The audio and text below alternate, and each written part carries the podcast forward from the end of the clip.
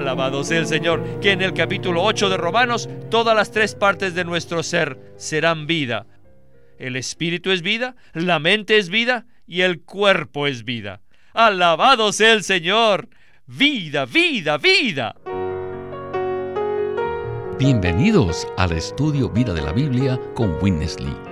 Un estudio completo, detallado y riguroso, libro por libro, desde Génesis hasta Apocalipsis, que se centra en experimentar a Cristo como vida a fin de cumplir el propósito eterno de Dios. Pueden escuchar gratuitamente todos los programas radiales del Estudio Vida o leer en línea los libros del Estudio Vida en nuestra página de internet radiolsm.com. Una vez más, radiolsm.com. Esta es una presentación de LSM en Anaheim, California. Y en el estudio nos acompaña Antonio Hernández para darnos sus comentarios de este precioso estudio vida. Saludos Antonio y gracias por venir. Muchas gracias. Para mí es un gozo estar con ustedes. Hermano Antonio, me gusta mucho el estudio vida de hoy titulado La vida y la muerte en Romanos 5 al 8. Es un mensaje que presenta la Biblia de un modo que definitivamente fortalece nuestra fe en la palabra de Dios. Las escrituras santas revelan a Dios y verdaderamente contienen una línea lógica, pero se necesita una llave para abrirla. Y esa es la característica del ministerio de Watchman Nee y Witness Lee. ¿No es así? Este ministerio nos ha presentado las llaves básicas para que nosotros mismos las encontremos y las compartamos con otros. Hoy veremos dos de estas llaves que nos muestran una manera avivada de entrar en la Biblia para ser nutridos con vida. Muy bien, adelante con Witness Lee y oigamos el estudio Vida de Romanos. Romans 5, 6, 7, 8. Los capítulos de Romanos 5, 6, 7 y 8 are the kernel of the whole Bible. son la médula de toda la Biblia. In this portion of the word, En esta porción de la palabra hay dos palabras claves que se usan repetidamente, la muerte y la vida. Toda la Biblia también empieza con estas dos palabras, la muerte y la vida. En el capítulo 2 de Génesis tenemos el árbol de la vida y también un árbol antagonista llamado el árbol del conocimiento. Pero este árbol da como resultado la muerte. Y en las últimas dos páginas de la Biblia, de nuevo vemos estas dos cosas. Allí, la muerte, como el último enemigo, es echado al lago de fuego. Y la vida está en la nueva Jerusalén, como el río de agua de vida, con el árbol de la vida creciendo en él. Por lo tanto, toda la nueva Jerusalén es una ciudad de vida. La vida y la muerte son dos semillas que se encuentran al principio de la Biblia y sus dos cosechas se encuentran al final de la Biblia. En el capítulo 5 de Romanos vemos una línea que es el pecado que entró y la muerte que le siguió. Y por lo tanto desde ese entonces la muerte reina. Pero, alabado sea el Señor, que hoy hay otra línea, la gracia que vino y que también es la gracia que reina. ¿Ven esto? El pecado introdujo la muerte y la gracia introdujo la vida mediante la justicia. La muerte reina y la vida también reina, con gracia en el capítulo 5 de Romanos. Luego, el capítulo 6 dice que debemos andar en novedad de vida. Todos hemos crecido en la semejanza de la muerte de Cristo, o sea, el bautismo. De manera que ahora debemos crecer en la semejanza de su resurrección. ¿Pero qué quiere decir esto? Esto es andar en novedad de vida. Luego, en el capítulo 7, no hay vida, solamente matanza. Por eso uno que fue asesinado así clamó, miserable de mí, ¿quién me librará del cuerpo de esta muerte? ¿A qué muerte se refiere? A la muerte que el pecado introdujo usando la ley como el cuchillo. Bueno, cuando avancemos del capítulo 7 al 8, oh, veremos que la muerte no es lo principal, sino más bien es la ley del espíritu de vida lo que es principal. Aleluya. En el capítulo 8 hay vida. Aquí hay vida porque aquí está el espíritu de vida. Y dice el versículo 10, si Cristo está en vosotros, vuestro espíritu es vida.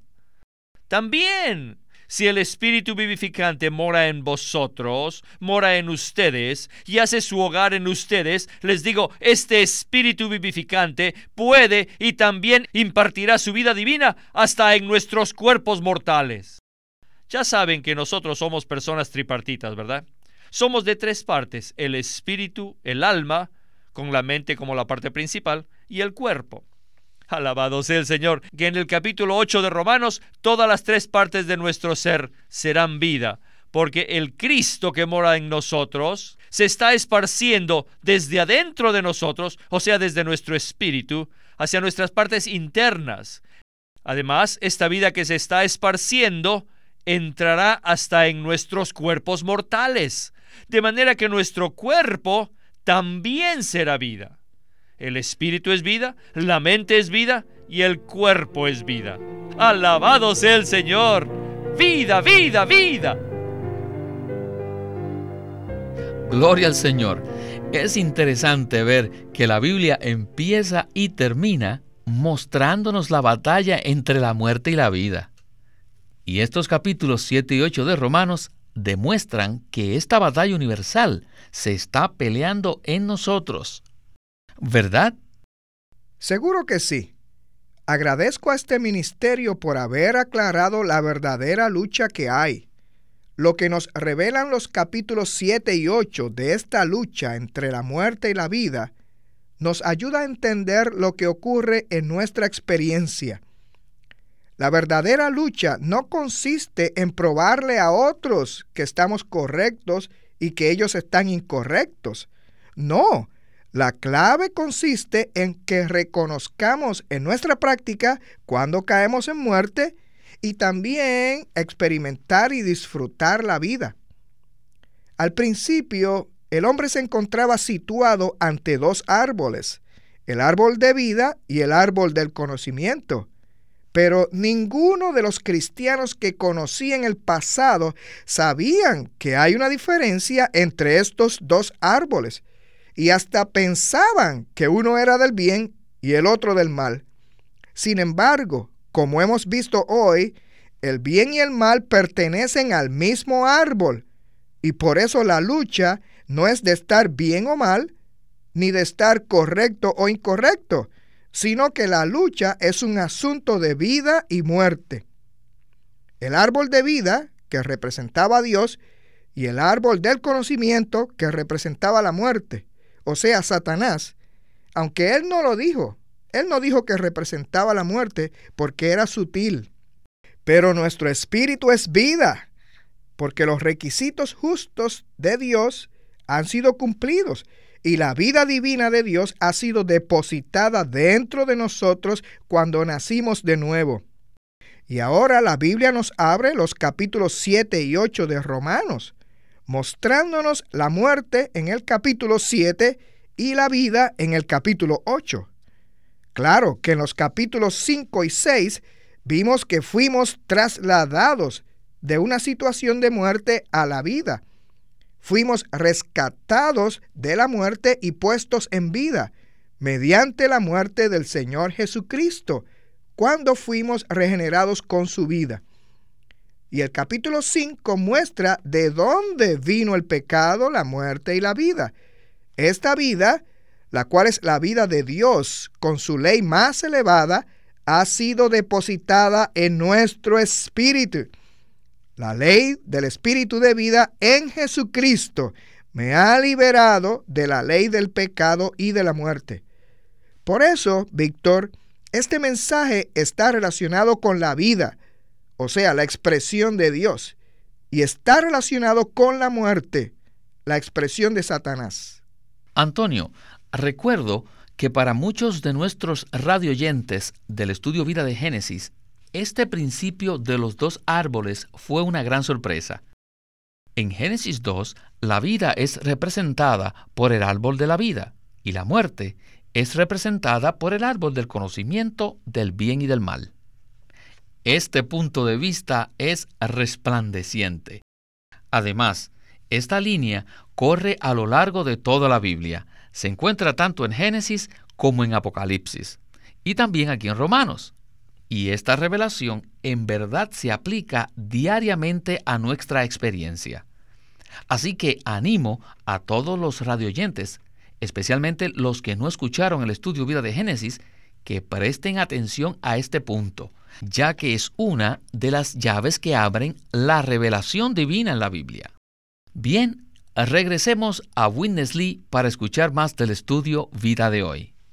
Romans 5, 6, 7, 8. En los capítulos del 5 al 8 de Romanos, no se encuentran amonestaciones tales como esposas estén sujetas a sus maridos o maridos amad a sus mujeres. Pablo dijo eso en otros pasajes, como Efesios 5, pero no aquí. Aquí no. Lo que hacen estos capítulos del 5 al 8, Pablo solamente menciona la vida, la muerte, la muerte, la vida, etc. A él no le importa si ama a su marido, si lo odia, se somete, es rebelde con sus esposos o sus esposas. En la economía de Dios, a él no le importa si sea bueno o malo, sumiso o rebelde. A Dios solo le interesa si usted está vivo o muerto. A esta porción de la palabra solamente le importa la vida o la muerte. Para la economía de Dios debemos estar vivos. Y no solamente vivos, más aún llenos de vida, avivados. Todos los muertos y los sepultados en los panteones son los que mejor guardan la ley. Ellos nunca quiebran ni siquiera una ley. Nunca le ponen multas por conducir muy despacio. Ellos siempre están correctos, pero muertos. Bueno, por ejemplo, en un jardín de la infancia está lleno de niños y siempre son tan traviesos y todo el tiempo quiebran la ley, rompen la ley, cometen errores y ellos están tan incorrectos, pero están vivos. Así que aquí vemos dos situaciones. Una, la de los correctos pero muertos y la otra de los incorrectos pero vivos.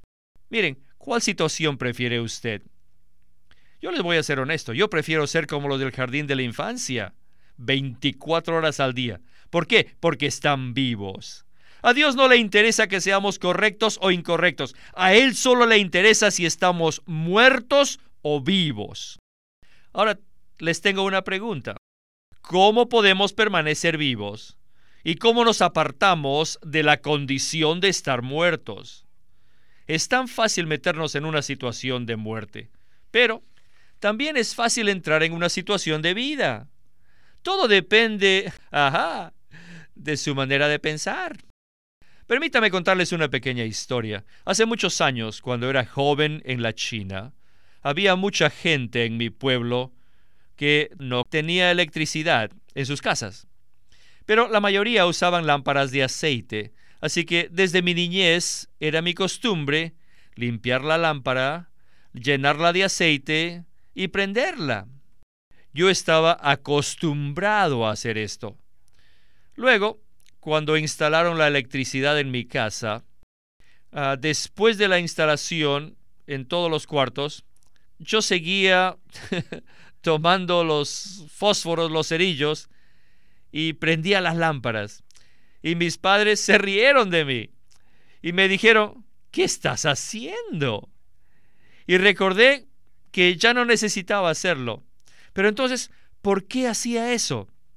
era que ya me había acostumbrado a usar la lámpara de aceite por más de 20 años.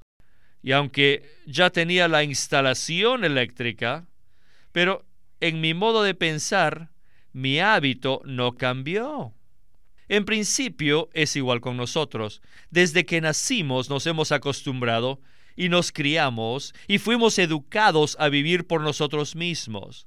Pero un día clamamos, Oh Señor Jesús. Y Él entró en nosotros. La lámpara eléctrica fue instalada en nosotros. Ahora ya lo tenemos, pero el problema es que no la usamos. Ahora necesitamos desarrollar el hábito de usar esta lámpara. Hay algo tan celestial, divino y espiritual dentro de nosotros que es Dios mismo, el Dios triuno, en Cristo, el Espíritu vivificante. Él es la persona maravillosa que ha sido instalada en nuestro espíritu. Si lo encendemos, recibimos esta vida. Si lo apagamos, la vida se va. Ahora, ¿cuál es el interruptor? ¿Y dónde está esto? Bueno, les digo, el interruptor está en nuestro espíritu. En el jardín del Edén el árbol de la vida estaba situado fuera de Adán, como también el árbol del conocimiento, o que podemos llamar el árbol de la muerte. Pero hoy los dos árboles están situados dentro de nosotros. El árbol de la vida está aquí en nuestro espíritu y el árbol de la muerte está aquí en nuestra carne. Y hay que ver que hoy la carne se refiere no solamente a nuestro cuerpo, sino también a nuestro ser caído. Por ejemplo, decir, de hoy en adelante jamás perderé la paciencia. Oye, miren, esto suena muy bien, pero este es un ejemplo de cómo poner la mente en nuestro ser que ha sido desahuciado, que también se llama la carne. No, en vez de eso tenemos que decirle, Señor Jesús, ten misericordia de mí. Señor, yo no puedo hacer nada. Sin ti, Señor, yo no puedo hacer nada. Al decir esto, ponemos la mente ¿en dónde? Sí, en el espíritu. Ponemos la mente en el espíritu.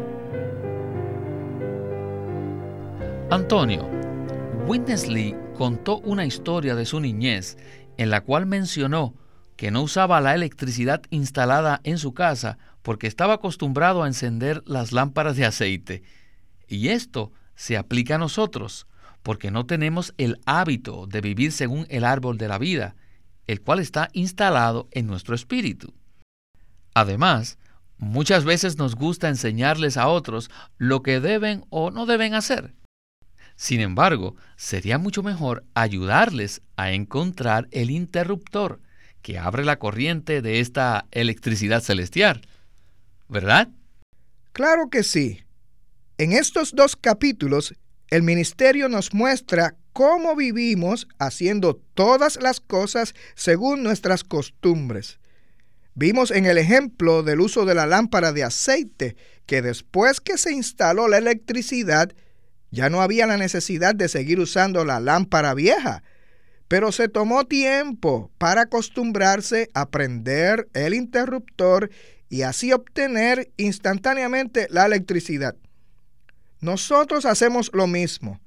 Estamos acostumbrados a hacer lo que, según nuestro parecer, es lo mejor, es lo bueno o lo correcto.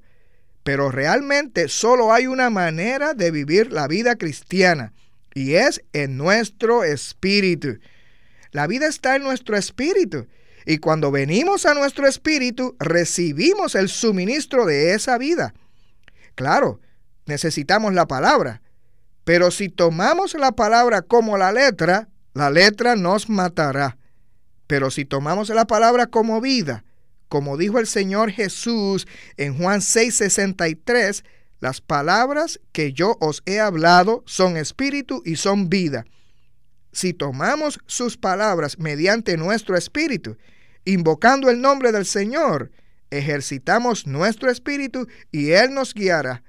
Solamente si ejercitamos nuestro espíritu, viviremos la vida cristiana genuina. Este es un hecho maravilloso, el cual estamos descubriendo más cada día. Gracias por su compartir. Volvamos a Witness Lee para escuchar la conclusión de nuestro estudio vida. No estamos aquí en los diez mandamientos Estamos aquí en los capítulos 5, 6, 7 y 8 de Romanos, con estas dos claves, la muerte o la vida. El Dios de vida está en este momento en nuestro espíritu, pero está usted viviendo momento tras momento por este Señor que está situado dentro de usted como vida o no.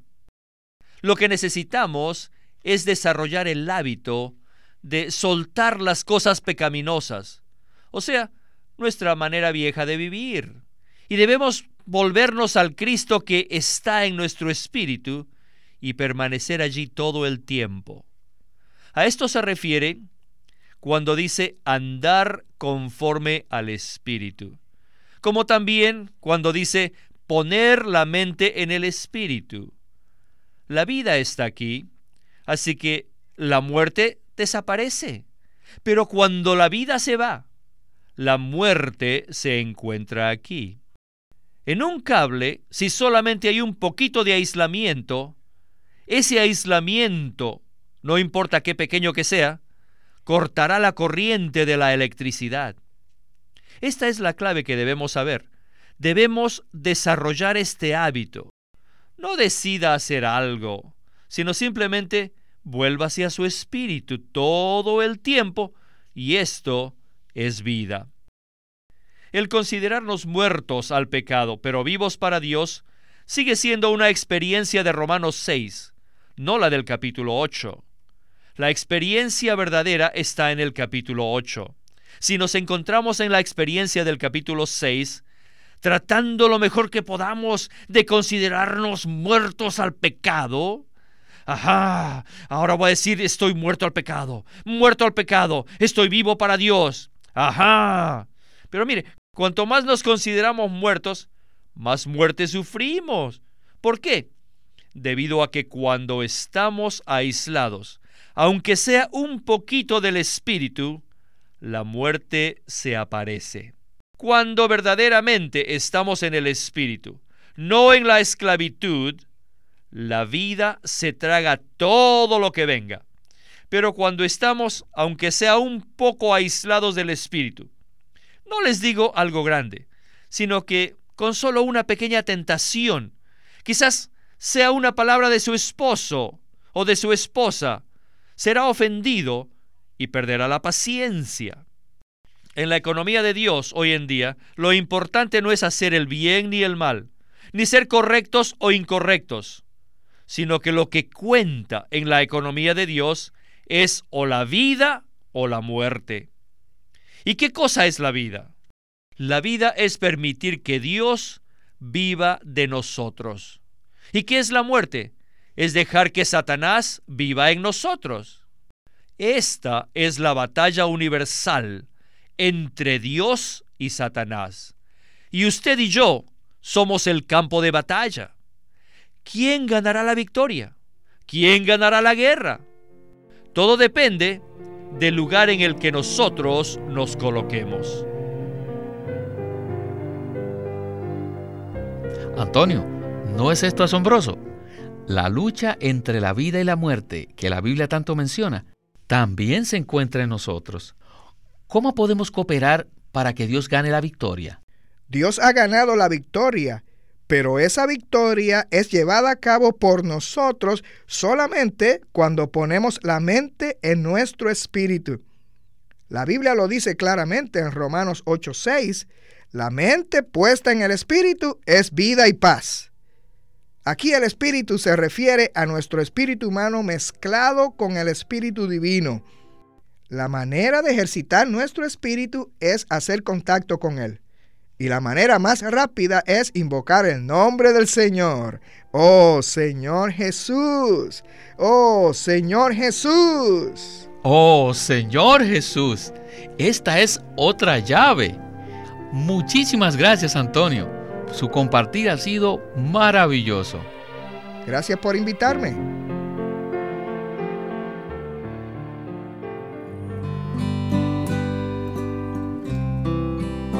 experimentar a Cristo como vida para la edificación de la iglesia. En este libro, Witness Lee presenta la manera de crecer en vida, de conocer la unción del Espíritu, de experimentar a Cristo para así poder edificar la iglesia. Él usa primera y segunda de Corintios para llevarnos a entender y a conocer por experiencia cómo nosotros podemos cooperar con Dios. Pero no para ser personas espirituales o ser objetos de admiración o adulación, sino para edificar su iglesia.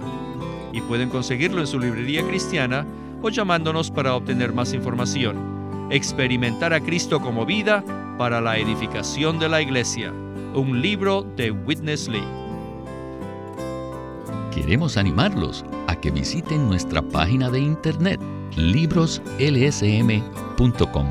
Allí encontrarán los libros impresos del Ministerio de Watchman Nee y Witness Lee, la Santa Biblia versión recobro con sus notas explicativas y también encontrarán folletos, himnos, varias publicaciones periódicas y libros en formato electrónico.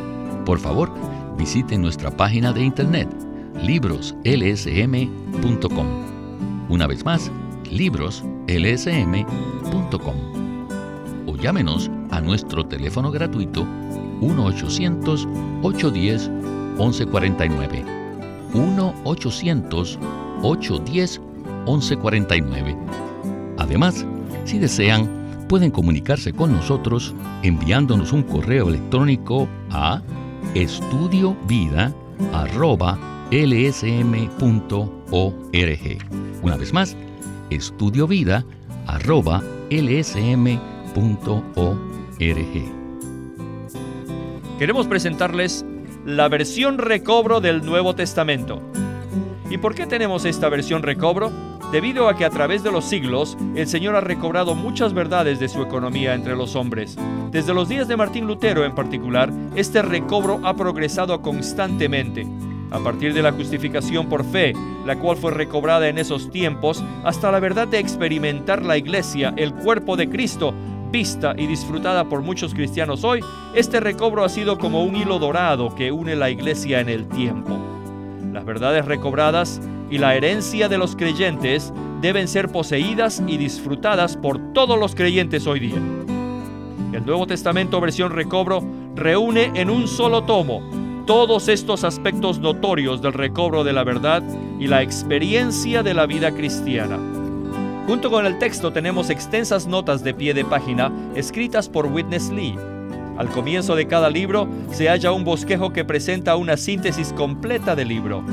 Ojalá que todos ustedes puedan tener acceso a conseguirse una versión recobro del Nuevo Testamento.